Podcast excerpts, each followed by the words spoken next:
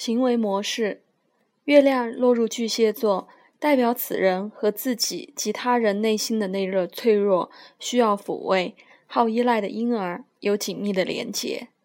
他们本身也需要别人的滋养和保护。才能，他们能体会到别人的感觉，而且直觉的知道该如何让别人安适和舒服，甚至连小狗、小猫的脆弱易感，他们也都感受得到。这类人通常有高度的想象力，可以应用在艺术和文学的追求上。对往事的关注令他们在历史和文化遗产上面特别有研究才能。他们也善于烹饪。需求，这类人既渴望被照料，也渴望照料别人。情绪和家庭生活的安全感及归属感是他们最重视的事。因此，非常渴望有个安乐窝。滋养他人的方式，照料别人的需求，做菜及做家事，是他们典型的滋养别人的方式。他们也可能让别人充当他们的母亲，自己则像着小婴儿一样的被照料。压力下的反应，会展现出害羞和躲藏起来的倾向，执着于熟悉的事物。逃回家里找安全感，往往会阻碍他们向前进展。他们应该培养对过往经验的感受力，而非卡在其中。回到过去，也暗示着回到老旧的创伤里。如果再伴随着良好的记忆力，就会令这类人容易生闷气。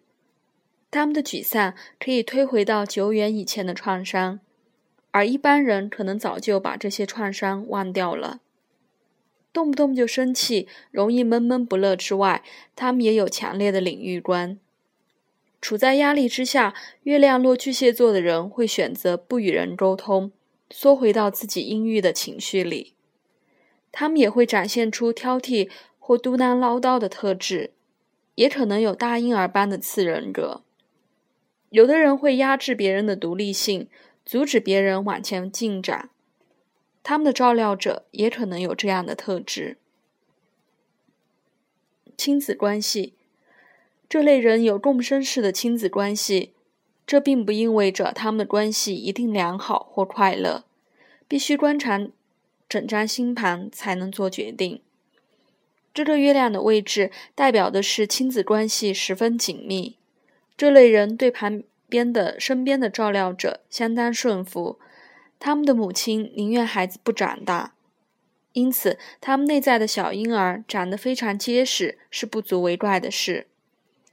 这类人的母亲与外祖母的关系应该有值得研究的地方。事实上，这整个家族的女性都值得研究。这类人最主要的照料者本身也可能在职业上扮演照料他人的角色，譬如开幼儿园或者领养别人的孩子。他们的母亲很难摆脱完美的保姆形象，总是陪伴在身边，温暖而善解人意。但是家庭生活里却埋藏着许多罪恶感或情绪敲诈的模式，特别是月亮和冥王星有相位的话。家居和饮食，月亮入巨蟹座的人的家可能是其他人或动物的避难所。这类人有许多喜欢住在水边。还有的会住在父母家里，食物和慰藉是他们家庭中非常重要的部分。蛋奶制品通常是他们的最爱。